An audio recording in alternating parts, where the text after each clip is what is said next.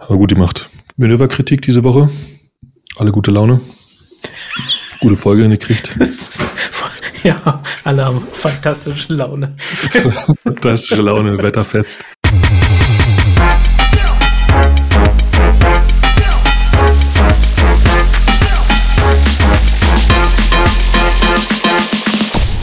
Hallo und willkommen zur 23. Ausgabe vom Humanize Podcast. Heute mit André Neubauer, CTO bei Smava. Und Sebastian Heidemeyer zu Erben, Director Technology bei den Tonys. Und mit mir, Andreas Wolf, CTO bei Pando. Bevor wir loslegen, noch einmal der Hinweis auf unsere E-Mail-Adresse webmaster.hmze.io und unseren Twitter-Account hmze podcast. Und wie jedes Mal starten wir mit ein bisschen Smalltalk wenn diese Dinge nicht auf Record sein sollten, dann darfst du es jetzt nicht mehr sagen, Andreas. Dann sage ich jetzt lieber nicht mehr. Gott gegen uns verwendet wird. Uns alle. Hm. Long time no see. Wie geht's? Gut, gut. Wie war die erste Schneider-Experience, Andreas? Das war ziemlich cool, ehrlich gesagt. Also ich weiß, dass ich habe ja sehr lange gebraucht dafür. Äh, das ist uns ja allen bewusst, aber Stand heute ist ja tatsächlich hochgeladen worden. Aber es hat wirklich richtig Spaß gemacht, ähm, sich da reinzufummeln. Ich habe es ja mal GarageBand gemacht, sich da reinzufummeln, äh, jeden so diese diese diese Audio Wellen im Grunde zu sehen und genau zu sehen, wo die Worte sind und Sachen nochmal rauszuschneiden, wenn ein bisschen zu viele As und Ms drin war. Ähm, war eine sehr hm. coole Erfahrung. Ähm, heute habe ich mit jemandem gesprochen, dem ich davon erzählte, dass ich GarageBand benutzt habe und der guckte mich an, als wenn ich, äh, als wenn ich einen Pferde, eine Pferdekutsche aus der Vergangenheit geholt hätte habe ich ein bisschen komisch gefühlt, aber ja, nee, tolle Erfahrung. Ähm, wir werden sehen, wie die Folge dann äh, ankommt. Okay. Äh, wenn du, wenn du es, wenn du es nochmal machen müsstest, äh, quasi was du anders machen, oder was hat, äh, du hast dich mit einem guten Podcaster, mit einem erfolgreichen Podcaster getroffen, was nutzen die? Ähm, Audition tatsächlich. Okay. Audition und so eine, so eine, so eine, so eine Tools, ähm, bin mir nicht hundertprozentig sicher im Namen, ich glaube, die Script die, die, die auf Sprach, also auf Textebene arbeiten. Ja, du, du, diese Tools mhm. analysieren dir den gesamten, also transkribieren den gesamten Podcast-Text und du kannst dann bestimmte Wörter wirklich händisch nehmen und rausschneiden. Also du schneidest nicht auf dem Audio-Level, sondern auf einem Wort-Level. Ähm, Krass. Und in diesem Zuge wirkte dann, da ist dann bei mir auch geklickt, da wirkte ich, dann habe ich mich dann selbst gefühlt, als wenn ich eine Pferdekutsche gefahren hätte. Aber ich würde es wieder so machen, weil diese Beschäftigung mit diesem, diese, diese, wenn man sich zwei, drei Stunden am Wochenende dafür Zeit nimmt, dann so richtig sich darin verliert und wirklich in diesen, in diesen, in diesen Audio-Stückchen herumschnippelt. Es ist einfach eine coole Art gewesen, äh, ähm, sich zu beschäftigen. Spaß gemacht, in diesem Detail rumzuwurschteln. Äh, Sebastian, können wir hier irgendwie vielleicht eine Pferdekutsche irgendwie noch eingeschnitten bekommen? Aber sehr gerne. Gut. Wie so eine, wie so eine Nachfrage. Als wenn Sebastian irgendwo am Rand sitzen so, würde. Als äh, Regie, äh, Regie, ne? Regie, Regie, Regie, können wir noch kurz eine Pferdekutsche einspielen. Ähm, aber um nochmal zurückzukommen, Andreas, äh, du warst quasi in einem State of Flow am Wochenende, ne? so wie du es gerade beschrieben hast. Ja, ja, tatsächlich. Das klingt äh, hervorragend. Ähm, du hattest auch irgendwas von As und Ms gesagt. Also ich muss nie welche rausschneiden, weil ich glaube, eigentlich machen wir gar keine As und Ms. Ähm, echt? ähm, mag daran liegen, dass, dass du in der Folge nicht anwesend warst und äh, ähm, André und ich haben ein bisschen schleifen lassen. Verstehe. Aber ich habe auch nur ein, äh, nur für, für Protokoll, ich habe auch nur ein Ä gefunden und ein M. Oh, dann bin ich ja beruhigt. Ja. Ansonsten hätte ich jetzt gesagt, müssen wir die Sprachtrainerin nochmal engagieren. Ne? Das, also das halbjährige Sprachtraining vorher, das soll sich ja auch auszahlen, bevor wir den Podcast gestartet haben. Ja, war doch ein Jahr, oder? Ich, ich kann es nicht mehr genau sagen. Es war auf jeden Fall so mehrere Monate. Ja, sehr viele Monate. Ja, und sonst so? André, Mensch, wie war es denn auf der Konferenz? War, war, war, war wirklich gut. Ähm, ich hätte vorhin schon äh, eher kurz gesagt, äh, so als ich, ich würde mich ja selbst als Konferenztourist bezeichnen. Also ich mag das dann doch schon echt auf Konferenzen zu sein. Und das war jetzt über ein Jahr her, dass ich auf der letzten Konferenz war. Fast anderthalb, würde ich sagen.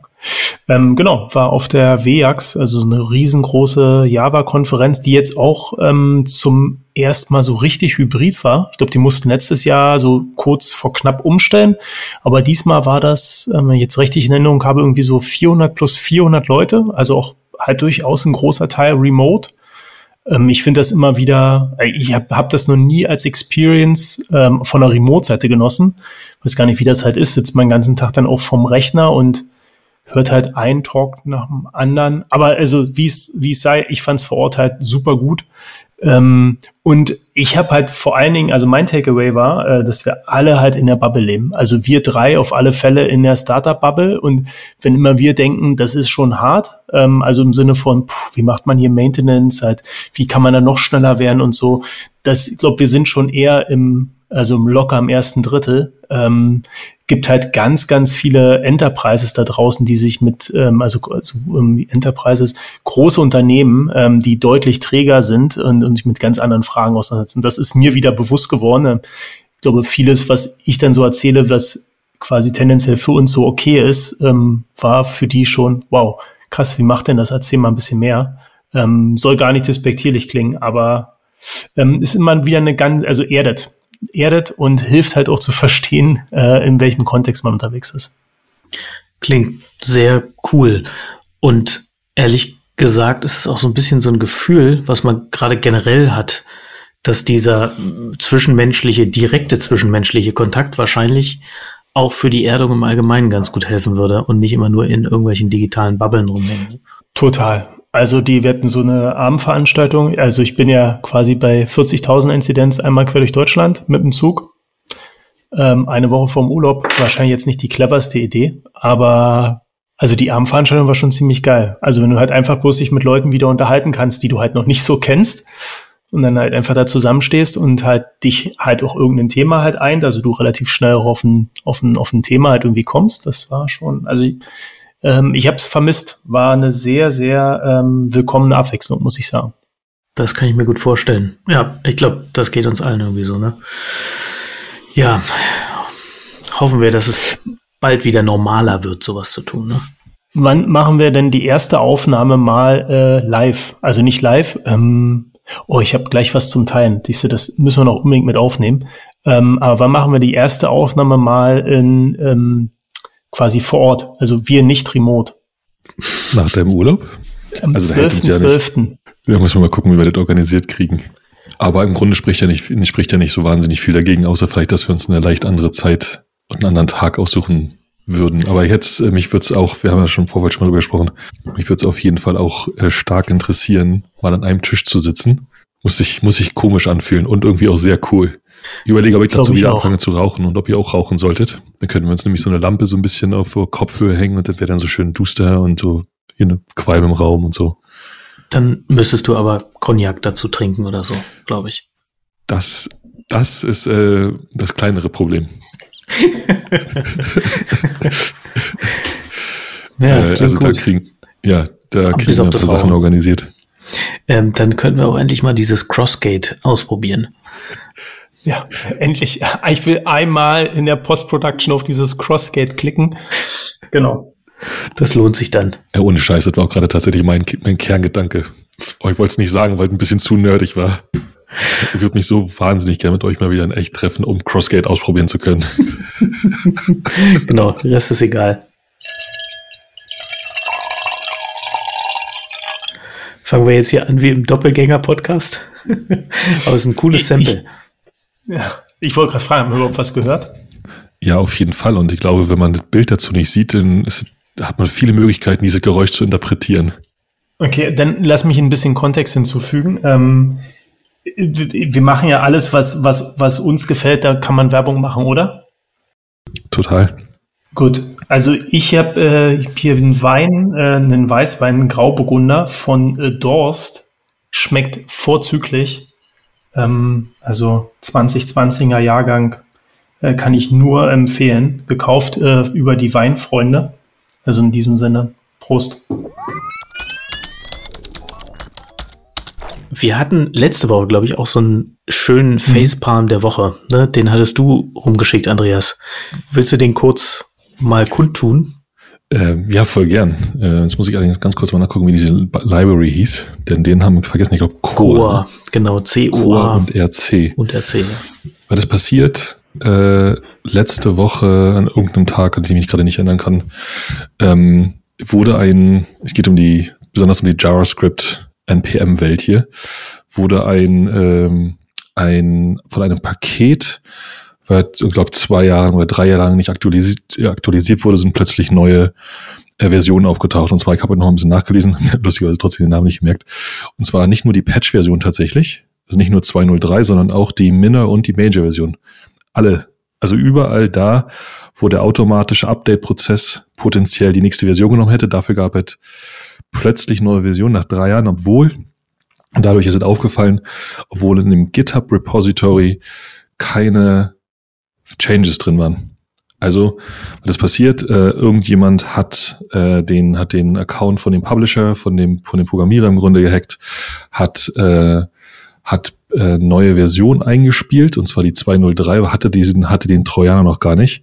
Die 204 hatte den dann aber und hat im Grunde ähm, hat im Grunde einen dort wurden Trojaner eingebaut und diese diese npm-Pakete verfügen über einen Pre-Install oder Pre-Install-Script oder so ähnlich. Das heißt, wenn man dieses NPM-Paket bei sich am Computer installiert, wenn man irgendwie programmieren will, ähm, wird dieses Pre-Install-Script ausgeführt und über mehrere Wege führt diese diese gehackte Version dann hat die einen Trojaner installiert. Und zwar den Trojaner Dada irgendwas, der zum Teil von Virenscannern erkannt wurde, zum Teil aber nicht. Ähm, das gleiche ist Stunden später auch mit dem zweiten Paket passiert, namens RC mit, und ich glaube, da ist der Punkt ganz interessant, mit 14 Millionen Downloads in der Woche. So, und ähm, mit habe ich gepostet und damit haben wir schon mal drüber gesprochen, weil es natürlich eine extrem krasse Geschichte ist und einfach relativ viele ähm, Fragen im Raum stehen lässt und natürlich die besonders interessante Diskussion, was kann man tun?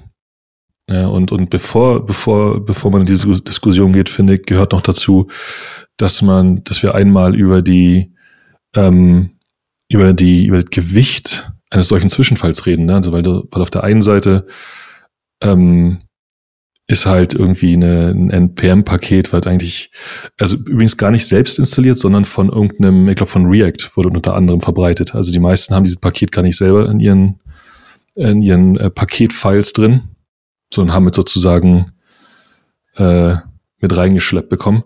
Warum ist das interessant? Weil ähm, potenziell jeder Programmierer auf einem Windows-System, man hatte doch auf Linux und Mac probiert, da hat es aber nicht funktioniert, jeder Programmierer auf einem Windows-System potenziell diesem Angriff ausgesetzt war.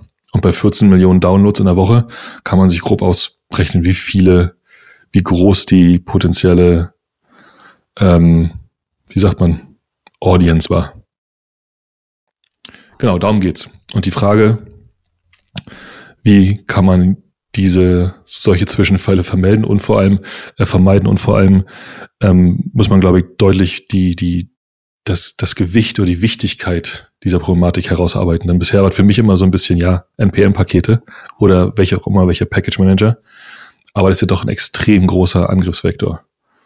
Das ist mir so ein bisschen persönlich so ein bisschen ähm, klar geworden letzte Woche.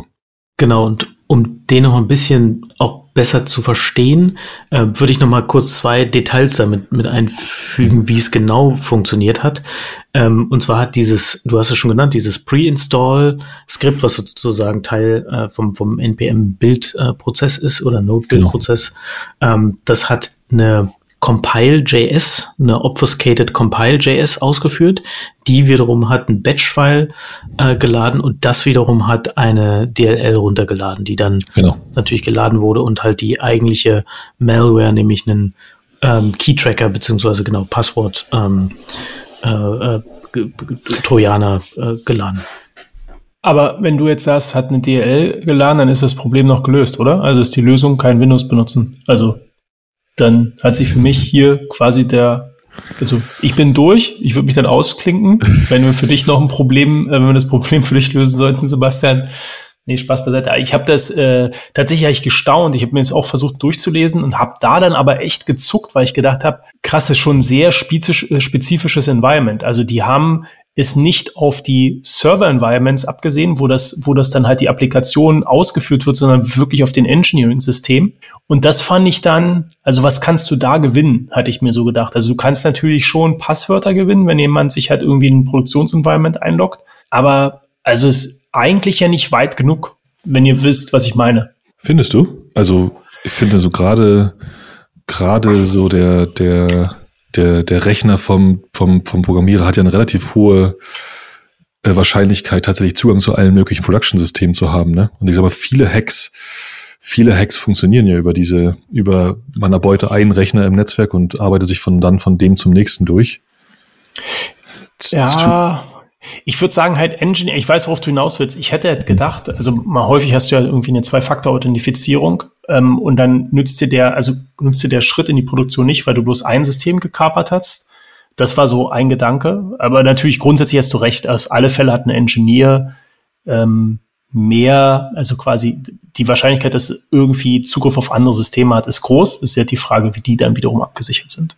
Ja, genau. Also ich sag mal, die, ich glaube, ich glaube, die, die, ähm, die Anzahl, also wenn du, keine Ahnung, wie viel von 14 Millionen Downloads wirklich auf einem Windows gelandet sind am Ende, aber das wird auch nur 100.000 sein oder 50.000. Ja, klar. Du musst ja bloß die Chance haben, zwei, drei oder fünf von den Systemen irgendwie Ransomware-mäßig irgendwann mal in die Hand zu kriegen dann könnte es sich schon mhm. lohnen. Zumal wir erinnern uns alle an den Drucker, den Windows-Spooler-Zwischenfall, hat auch gereicht, um das Netzwerk in den Griff zu kriegen. Ne?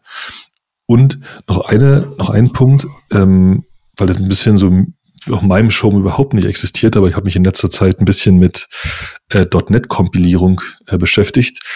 Ähm, es gibt tatsächlich genug Windows-Server-Systeme, die so eine Sachen ausführen. Also für mich war das so, ja, logisch. existiert in meiner Welt nicht, aber es ist natürlich voll da. Und diese. Die einen NPM-Skript ausführen? Na klar. Ganz normal, ganz normal, einfach in einem Windows kannst du ja genauso gut Node.js laufen haben wie auf anderen Systemen. Du meinst, wenn das, wenn ein Serversystem Windows-basiert ist? Hm, zum Beispiel. Ja, okay. Ja, ich glaube, es ist ein kleines N, also eine kleine Anzahl, aber natürlich hast du recht, es halt am Ende reichen da wenig Systeme. Ich, was ich halt clever, ich finde halt, also eigentlich ist es, was ich so cool an dem Angriff finde, ist, dass es so etwas ist, worüber man nicht so richtig nachdenkt. Also ähm, es hat mich an einen Angriff erinnert, ähm, der ist 2018 ähm, in einem Unternehmen, einem E-Commerce-Plattform namens Vision Direct passiert. Ähm, das äh, war das erstmal egal. Aber was da passiert ist, ist, da hat jemand äh, einfach den GTM-Account, äh, also Google Tag Manager-Account, gekapert und hat halt über GTM einen JavaScript geladen, zusätzlich, was halt ein Keylogger war. Und hat damit halt von allen Clients, die halt diese Webseite genutzt haben, halt im Endeffekt ähm, äh, die, die Eingaben halt mitgeschrieben. Und diese Power, also diese, diese, diese extrem kleinen Hexen mit diesem extrem großen Hebel, ähm, quasi auf den, also über diese Angriffsvektoren, die nicht so offensichtlich sind. Ich finde das immer wieder ähm, gar nicht beeindruckend, das auch, aber es, es ist wirklich faszinierend, ehrlich gesagt. Ne? Also ähm, wenn wir jetzt ja sicherlich gleich kommen dazu, wie, wie man das halt irgendwie absichern kann. Ähm, auf jeden Fall. Besonders, besonders in, wo in dem Falle noch ein kleines interessantes Detail dazu kam. Ich bin noch ein bisschen ähm, dem, dem Artikel und der Geschichte noch ein bisschen gefolgt.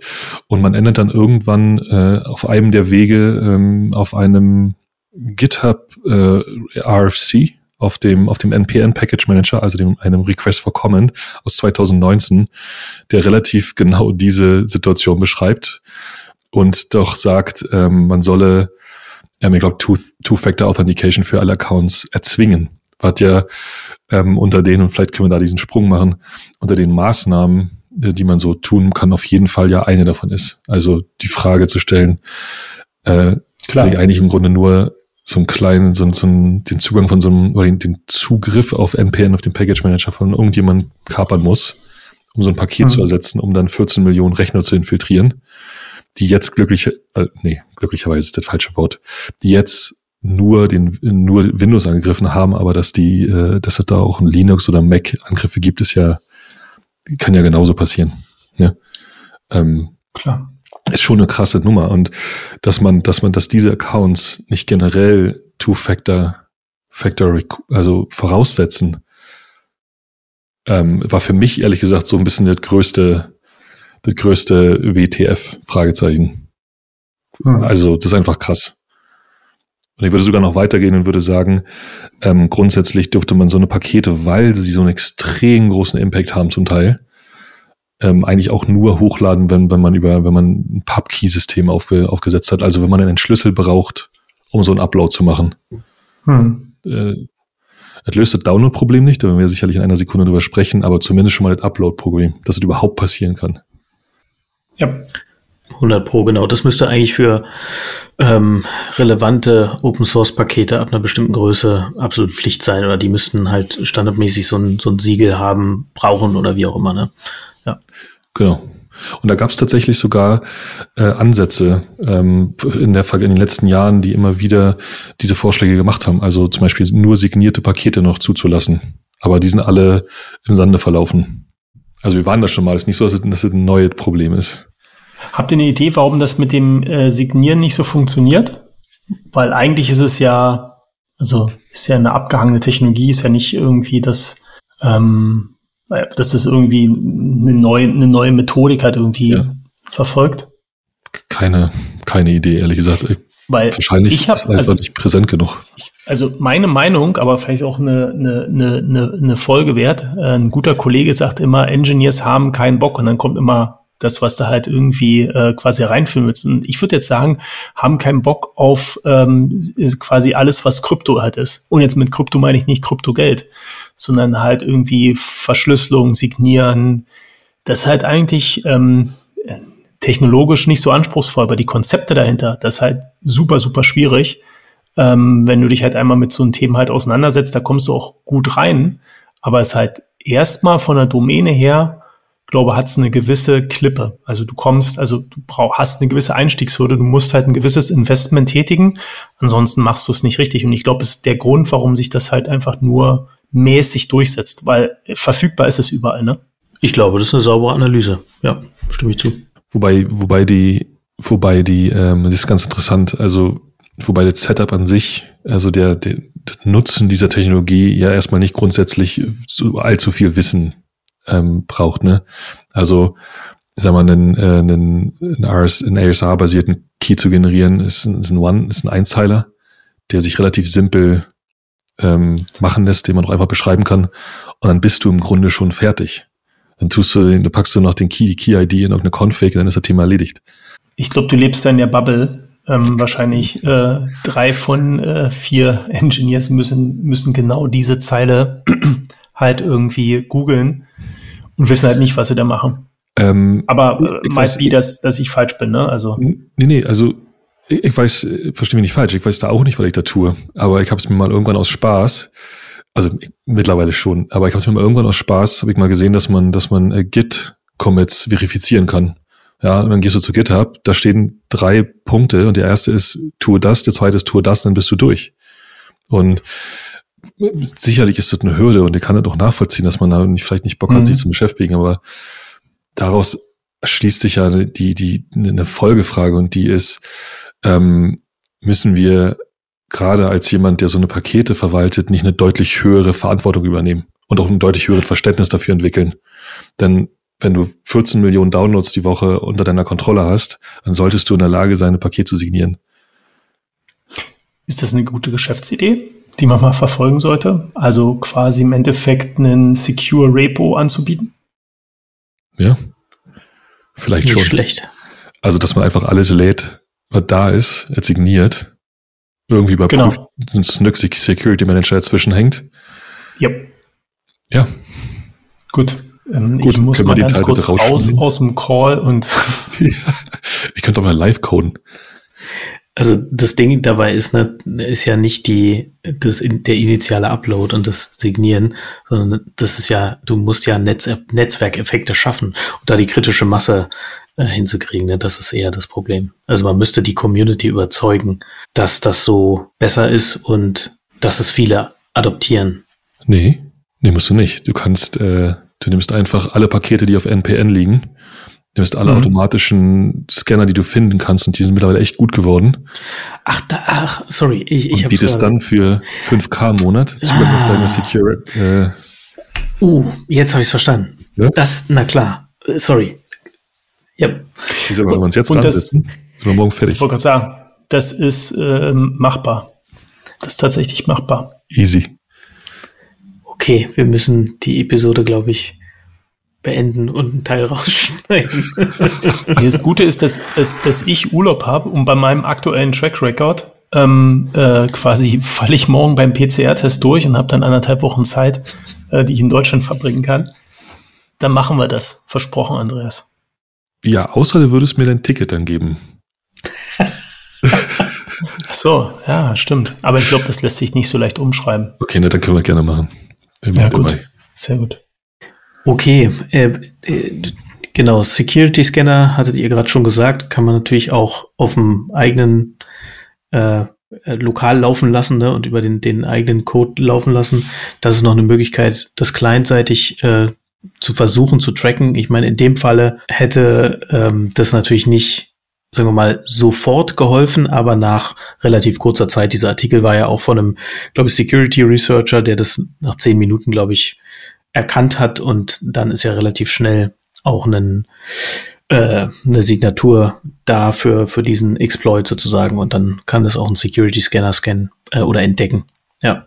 Ja, genau. Die Frage stellt sich aber trotzdem, ähm, müssen wir da, müssen wir da, äh, ich sag mal, lokal, wir hatten ja im Vorfeld schon mal so ein bisschen schon mal andiskutiert in unserer kleinen, gemütlichen Podcast-Gruppen-Chat, ähm, welche Dinge kann man einfach schon im Vorfeld tun? Also Version Pinning ist ja zum Beispiel ein interessante, interessante Gespräch, wurde schon gesprochen, ein interessantes Thema, wir schon gesprochen haben.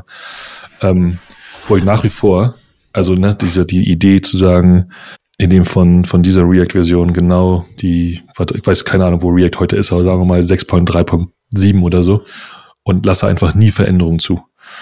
Ähm, und da waren wir ja schon, da waren wir noch nicht, nicht zu Ende gekommen, wo natürlich der Nachteil entsteht, dass du auch dementsprechend auch keine automatischen ähm, Sicherheitspatches irgendwie reinbekommst. Oder halt mit wirklich guter so, so Sicherheitsscan-Software dazwischen gehen kannst noch.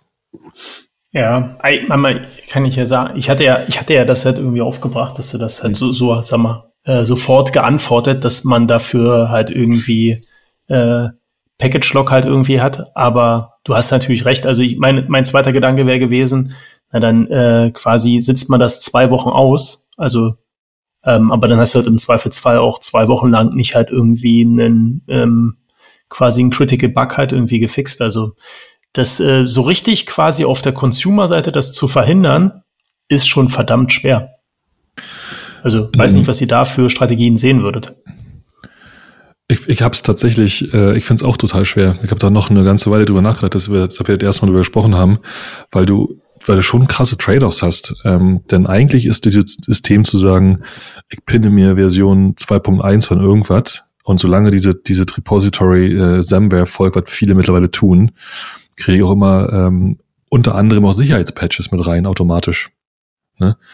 Ähm, ich habe so gedacht, ähm, als, als jemand, der so ein bisschen äh, so viel in der Go-Welt unter, Go-Welt unterwegs ist, aber auch in letzter Zeit viel so in TypeScript-Welt unterwegs war, also heißt Go-Welt mit extrem wenig Dependencies. Da gibt es ja diese Idee von, also man installiert da deutlich weniger Pakete als woanders und in der, in der NPM-Welt, in der man offensichtlich, in der scheinbar alles ein Paket ist.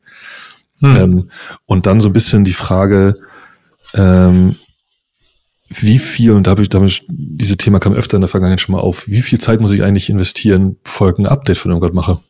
Ja, also ist es okay, einfach mal eben die Version hochzumachen, äh, hochzusetzen, irgendwie gucken, ob, ob, ob der CI-Server durchläuft oder dann happy zu sein.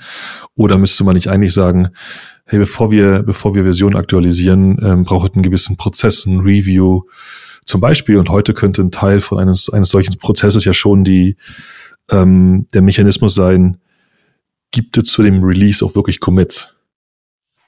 Ja, könnte, könnte ja heute so eine Art Heuristik sein, die man auch diese, diese Checkliste macht. Dauert zehn Minuten, alles zu überprüfen, bevor irgendwie so ein Update passiert. Mhm. Also wir machen halt Patch Days, ähm, um genau äh, quasi halt schon einen bewussten Prozess zu haben. Ich würde sehr stark bezweifeln, dass man das da drin findet, allerdings. Also ich glaube, Scanner finde ich eine super Idee. Also gerade die halt auch so eher auf Heuristiken gehen. Also jetzt nicht ganz dumm sind, sondern eher halt irgendwie so ein bisschen ähm, auf, auf, auf, auf, auf Muster gehen. Ähm, aber wie gesagt, ich glaube, also wir gucken hier gerade auf einen speziellen Case ähm, und wir werden wahrscheinlich nicht so, also der, die nächste Sache, wenn, wenn wir sagen, wow, ähm, und dann rennt man der Sache hinterher. Also es ist immer für mich so ein bisschen dieses Henne-Ei-Problem und idealerweise, ich glaube, löst man das halt an der Wurzel. Wisst ihr, welcher, ja, ich, ich, stimme, ich stimme dir eigentlich komplett zu. Und wisst ihr, als wir erstmal drüber gesprochen haben, der welcher Danke mir die ganze Zeit zum Hinterkopf war, im Grunde mhm. erinnert mich das so stark an, an den, ob man, kann man jetzt mögen oder nicht, an den ganzen, an die ganze App Store-Thematik auf einem iPhone. Hm. Ja, also im Grunde ist es genau das Gleiche. Eine extrem, ja, so ein harter Review-Prozess. Mal unabhängig von, dass da, dass da äh, ähm, äh, bestimmte Geschäftsvorteile möglicherweise ein Teil von dieser, von diesen Prozessen sind. Ja. Aber zu sagen, ja, nicht jeder kann hier irgendwas hochladen. Hm. Und dann, dass das Gleiche auch in einem, in einem Store läuft, der, der tatsächlich, in einer, wenn du installierst, in einer Sandbox läuft und alles so ein bisschen, also die Security-Mechanismen sind natürlich, sind ja viel, viel krasser als für ein NPN-Update. Aber im Zweifel von den, rein von den, von den möglicherweise äh, betroffenen Personen gar nicht mal so krass unterschiedlich. Absolut, genau. Und es gab ja auch schon wirklich, deswegen war ich auch so überrascht von dieser Art von Exploit, weil die meisten Exploits bisher sind ja wirklich, dass dann irgendwelche äh, Code-Changes gemacht wurden, die dann irgendwelche Daten abgezweigt und irgendwo hingefunkt haben oder irgendwie sich Zugriff auf einen Server äh, verschafft haben oder so. Und das hat natürlich tendenziell bei einem Projekt, was viel genutzt wird und dann auch bei großen B2C äh, Apps oder wo auch immer landet, das hat natürlich ein massives Schadpotenzial. Ne? Das, und das ist auch hm. extrem schwer ähm, zu, zu äh, greifen, weil du natürlich kein komplettes Code-Review von, von der neuen Library machst, die du, die du da irgendwie einspielst ne, am Patch Day. Absolut, absolut. Ab, absolut. Und da muss ich gerade, da muss ich gerade an meine letzten Code-Reviews denken. Ich, ich überlege gerade den zu finden, wo ich wirklich jede einzelne Zeile Code angeschaut habe. Also war eigentlich geht man ja drüber und versucht das Gesamtkonzept zu sehen. Ähm, und man dann überlegt, oh Gott, wie viele, keine Ahnung, Gems oder NPMs oder so habe ich denn eigentlich in meinem Projekt? Und wie viele davon eigentlich irgendeinen Code ausführen. Also ich finde es schon, ich finde es schon relativ ähm, erschreckenden Gedanken, muss ich sagen. Ja, also sicherlich ein Vektor, den man noch das ein oder andere Mal sieht, ist, ist glaube also etwas, was ähm, die Notwelt wahrscheinlich nicht mehr rettet, ähm, aber was andere Programmiersprachen besser machen, ist halt das ganze Thema Packet, Package Management an sich. Ne? Also ähm, das ist ja in vielen, in den aller, allermeisten Programmiersprachen losgelöstes Thema. Jetzt äh, haben wir ja schon unsere Liebe zu Rust paar Mal kundgetan. Also meine jetzt ehrlich gesagt nicht so, aber ähm, da ist es ja deutlich besser gelöst. Ne? Also es ist halt ein deutlich eingebetteteres Konzept. Ähm, ich will jetzt, ich, ich könnte aber nicht aus dem Stegreif sagen, ob man es da nicht halt auch verletzen kann. Ähm, ich habe es versucht, gerade noch eben mal so nachzuvollziehen, aber ähm, es ist halt auch so ein bisschen, glaube ich, das Problem, weil es halt einfach rangeflanscht ist. Ne? Es ist halt nicht Teil der Sprache und ähm, dementsprechend halt auch sag mal, sehr frei. Also du importierst halt einfach was und es wird ausgeführt und du musst dich halt selbst drum kümmern. Es ist nicht Teil der, des Konzepts einer Programmiersprache, das halt irgendwie ähm, zu covern.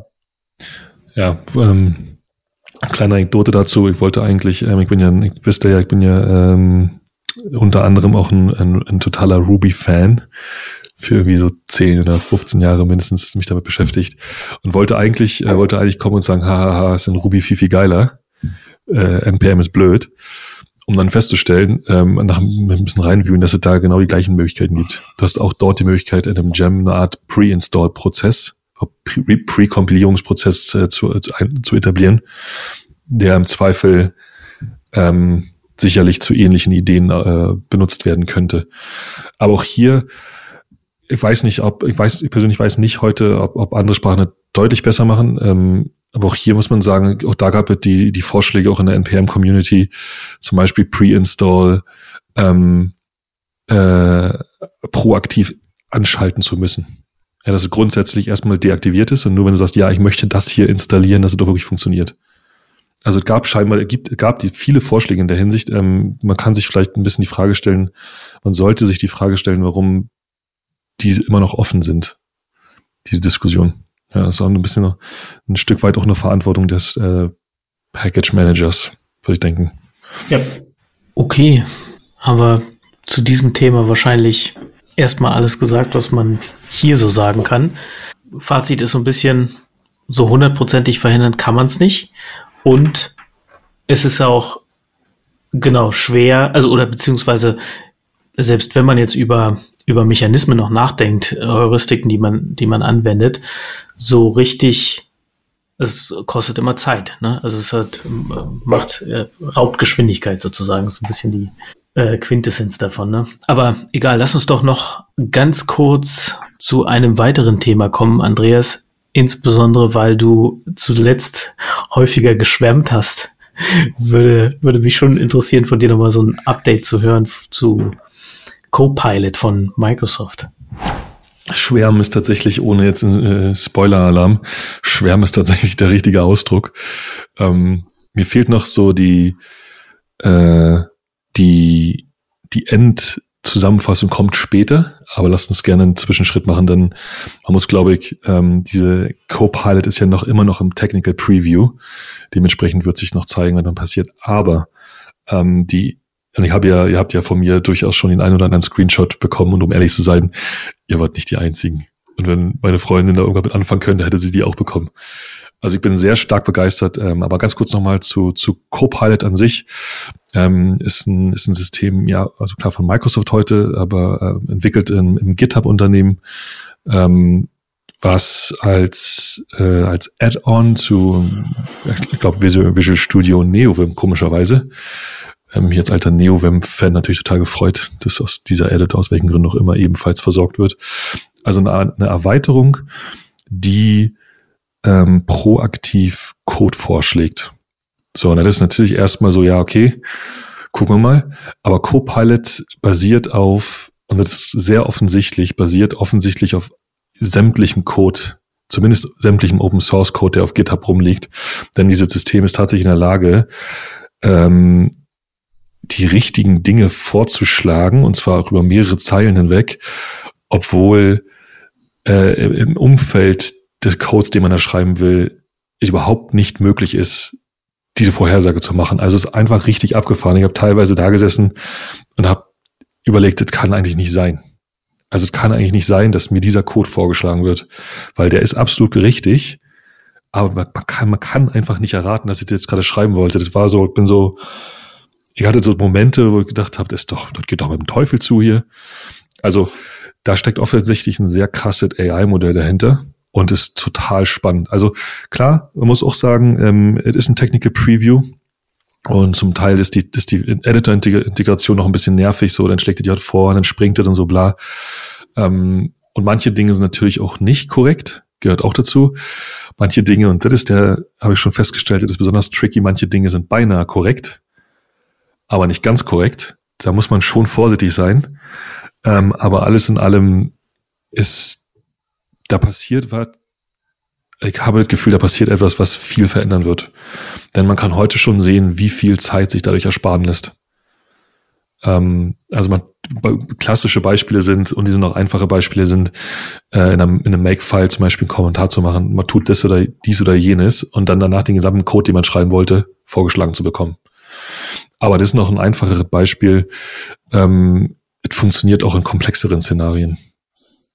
Also heutiger Zwischenstand absolut faszinierend. Für mich potenziell eine absolute technologische Revolution. Absolut krass einfach nur. Und kann vor allem auch verdammt viel Zeit sparen, wenn er gut funktioniert. So. Wow. Echt wow. Klingt also, fantastisch. Ja. Ich habe so viele Screenshots durch die Welt geschickt in den letzten zwei Wochen irgendwann war mir, konnte ich euch nicht mehr belasten damit, dann habe ich andere Leute belastet. Ja, nee, ich muss auch sagen, die YouTube-Videos, ich habe auch so ein paar kurze YouTube-Videos schon vor ein paar Wochen, äh, als, als es äh, rauskam, äh, von irgendwelchen Beta-Testern äh, gesehen und muss auch sagen, dass, also dann wirklich dieses, du schreibst einen Kommentar, in dem du beschreibst, dass du irgendwie Wetterdaten von heute haben möchtest, ne? Und das Ding schlägt dir halt den Code vor, dass du einen bestimmten, eine bestimmte Wetter-API abrufst und dann die, die Wetterinformationen in einem Objekt zur Verfügung hast, ist schon beeindruckend. Wobei ich aber sagen muss, ähm, Das ist, also ohne Frage, das ist mega beeindruckend. Aber da würde ich sogar noch sagen, das kann ich irgendwo nachvollziehen, wie das funktioniert. Noch, noch beeindruckender fand ich in meinen Experimenten. Ich benutze tatsächlich ja, ähm, das schuldig wahrscheinlich unseren Hörern noch bald mal ein Update, benutze ja äh, tatsächlich jetzt seit zwei Wochen jeden Tag. Und noch faszinierender sind diese, sind diese Momente, wo du eigentlich nicht beschreibst, was passieren soll und er trotzdem den, richtigen oder einen sehr, sehr nahen Vorschlag macht. Und dann wirklich sagt, das kann eigentlich nicht sein, das kann nur daran liegen, dass tausende andere Leute ähm, mal ähnliche, was ähnliches gemacht haben. Ja, dass das System wirklich über sämtlichen Code geht und diese Vorhersagen treffen kann. Boom. Ich werde euch auf dem Laufenden halten. Noch bin ich sehr begeistert. Klingt sehr cool. Ja. Haben wir noch Themen auf der Liste für heute? Das war jetzt vom, vom Spannungsbogen her war das super, oder? Also erzähl mal, ähm, wollte ich nicht unterbrechen. Nee, ich wollte auch gerade sagen, wir hatten ja eigentlich quasi als große Themen eher andere, aber eigentlich haben wir ja so lange jetzt auch über das, den Facepalm der Woche oder wie auch immer man das nennen möchte, gesprochen, dass es jetzt schon die snackable Duration überschritten hat, mehr oder weniger. Und ja, passt doch. Komischerweise fällt der Einzige, mir dazu einfällt, ist dieser Song Unrockbar von den Ärzten und denke gerade unsnackbar.